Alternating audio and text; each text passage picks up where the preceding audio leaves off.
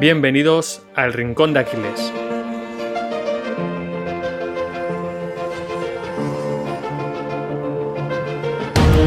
Muy buenas David, ya estamos aquí en otro podcast y hoy vamos a hablar de, del poder de lo simple. Al final hablamos con Alberto, con MacroWizard en su entrevista y uno de los temas que tratamos, yo creo que por excelencia, fue la simplicidad y esa facilidad para ver las cosas de una manera más simple, quedándote con los detalles y hoy lo vamos a aplicar a la parte personal, a la parte de objetivos, a la parte de establecer nuestras propias tareas, de llevar nuestro día a día. Buenas, Sergio, ¿qué tal? Pues mira, quiero ser completamente sincero.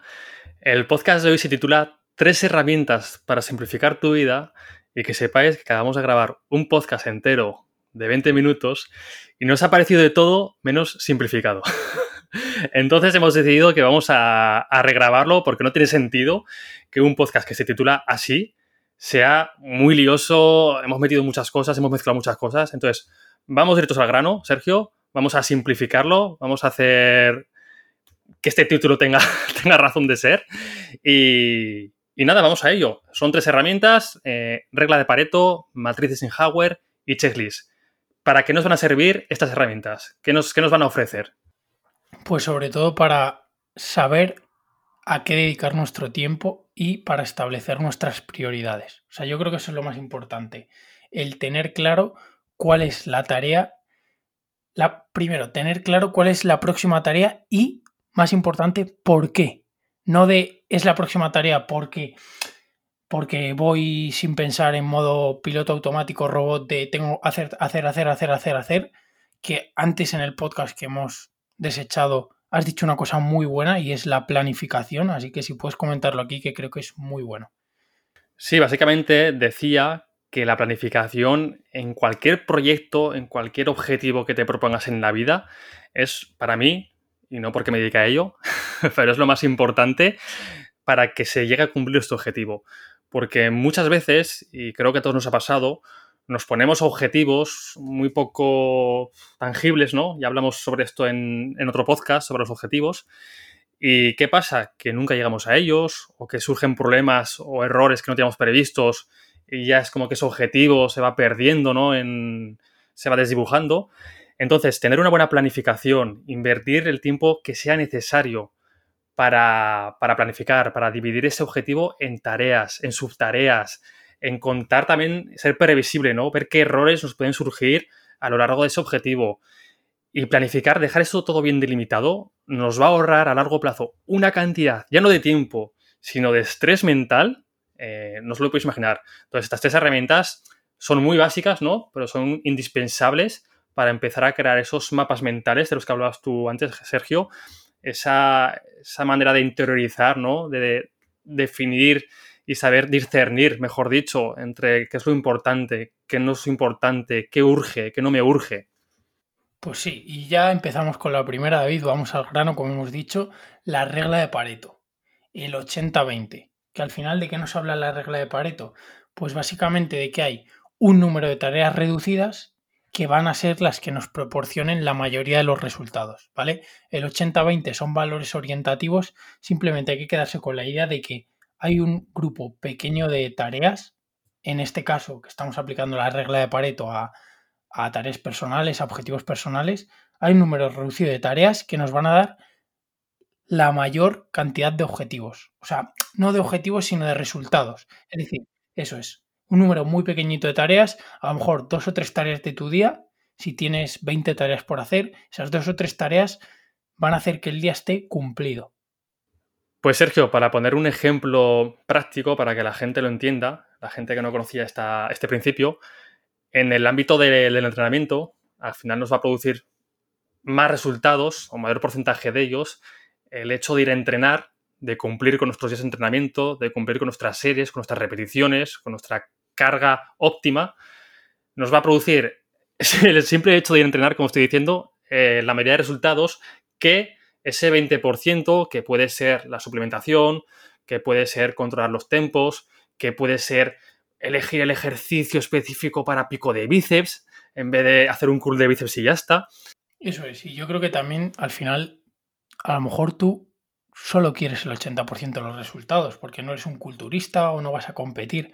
Entonces, como ha dicho David, con un, entrenamiento básico y que cumplas y a lo mejor, por ejemplo, el CrossFit ha tenido tanto éxito para mí por eso y lo hablábamos en la entrevista con Jano, que al final creas comunidad, creas un grupo, la gente entrena y genera adherencia.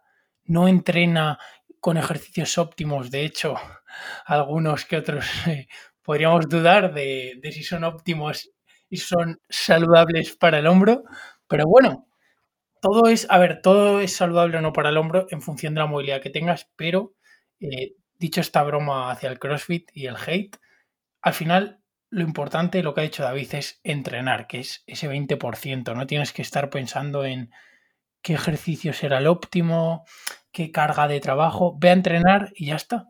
Al final he puesto este ejemplo de entrenamiento porque yo lo he vivido en mis propias carnes y, es lo, también lo que estoy viendo, ¿no? A, la gente de mi entorno, es como que intentan parecerse o intentan llevar ese entrenamiento, esa suplementación que llevan profesionales del culturismo o del deporte que practiquen, cuando ellos jamás lo van a ser.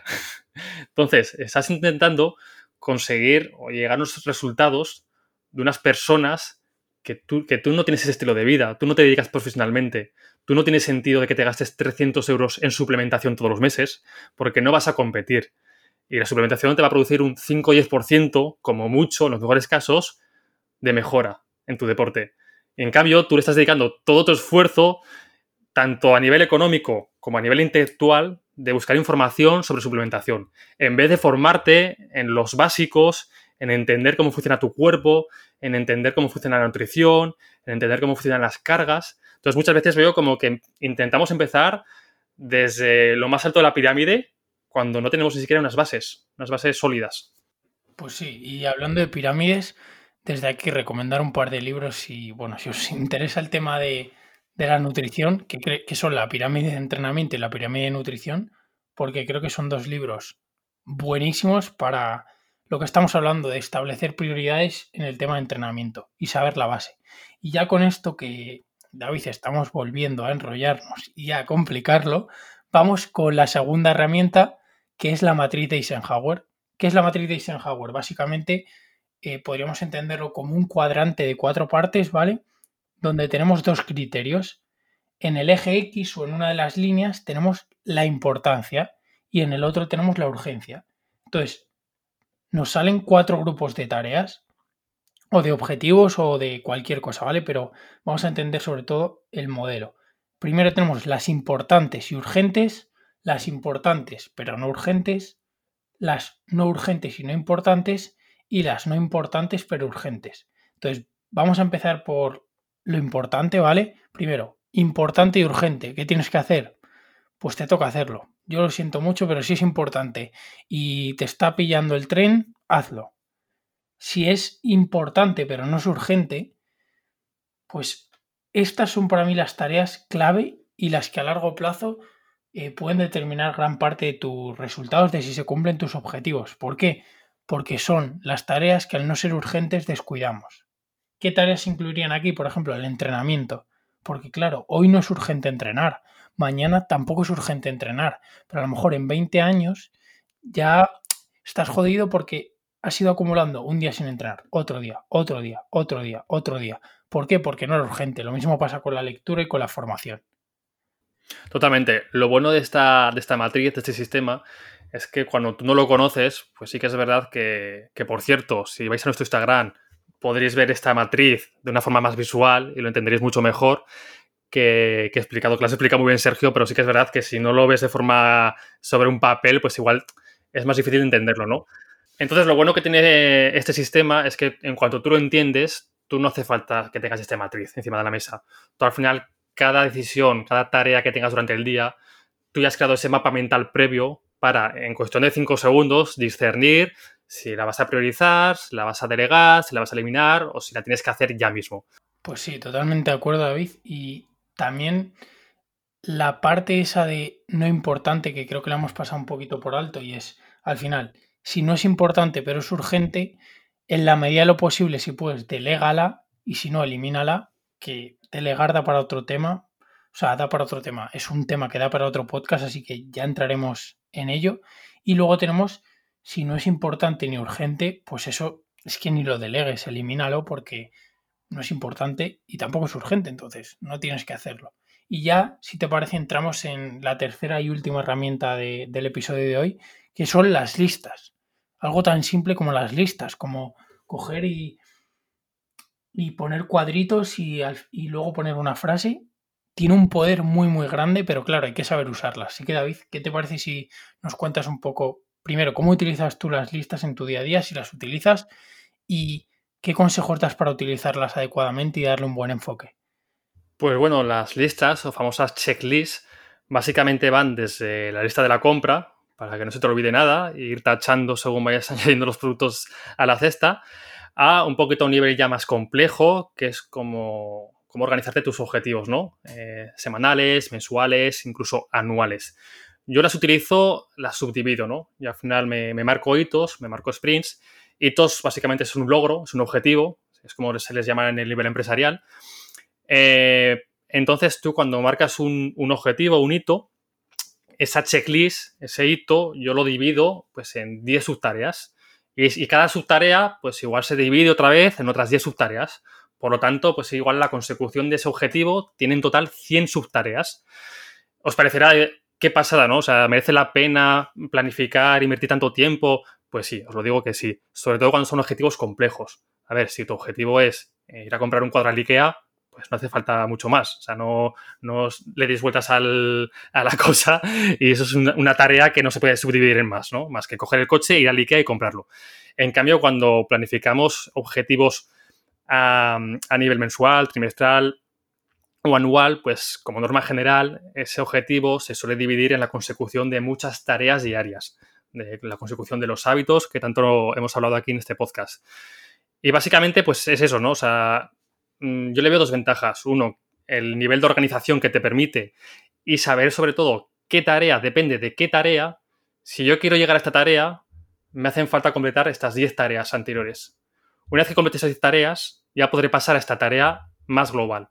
Luego, esa tarea global junto a 9 más me permitirá seguir con la siguiente tarea. Y esto es un proceso que al final, la última tarea de todas es marcar el, hito, el objetivo que me ha marcado desde el principio. Luego otro beneficio que al menos yo se lo encuentro es el nivel mental, ¿no? Ese placer que nos da el marcar un, cuadradito, una checklist, el tachar una tarea. Creo que a nivel mental nos, proporciona esa, serotonina, ¿no? De tarea cumplida, objetivo cumplido. Cuando te vas a la cama y te vas con todas tus checklists tachadas del día, creo que ese, ese placer, Sergio se está riendo porque creo que vosotros os una idea del placer que genera al cerebro. Entonces creo que es una buena forma de, seguir motivándote, aunque tú veas que te faltan 90 tareas por complementar en tres meses, si ves que cada día vas tachando 4 o 5, 4 o 5, 4 o 5, pues te vas motivando, vas, te vas manteniendo en el tiempo, ¿no? Esa disciplina, esa constancia, hasta que al final consigas tu, objetivo. Pero para resumir, pues os diría que, que, es un sistema muy básico, muy, muy, muy básico, para mí es el más básico de organización, pero que a partir de este sistema nacen todos los demás, básicamente. El checklist, el estado de esa tarea, luego hay otros sistemas, pues ya que el checklist, por ejemplo, es un binomio entre sí, ¿no? No, no hay más, o está hecho o no está hecho. Luego sí que es verdad que esto se puede desarrollar y puedes poner un estado de en proceso, comenzado o no comenzado, pero eso lo haremos en otro, en otro episodio. Al final hay que es un binomio entre sí o no, no hay más. Entonces es algo muy básico que podéis hacer eh, vosotros mismos en una hoja de papel, en un Excel, en un programa como puede ser Notion o Airtable, que, que son los que usamos nosotros. Podéis hacerlo de cualquier forma. Sí, yo por añadir a la checklist eh, principal considero que no utilices todas las cajas de la misma manera. ¿Y a qué me refiero con esto? Que no todos los check que pongas en tu día van a tener la misma importancia. No es lo mismo mandar un correo a Pepito que te cuesta cinco minutos que hacer el bloque de trabajo de tres horas que tienes que hacer para el lanzamiento de tu nuevo producto. Entonces, aprende a priorizar y sobre todo ponte en el inicio del día con los bloques más gordos, con las tareas más que más te cuesten, ese tragarse el sapo, ¿no? Que se habla mucho en productividad de coge la tarea más, más complicada, en este caso la cajita que sea más complicada de poner el tic y póntela al principio del día.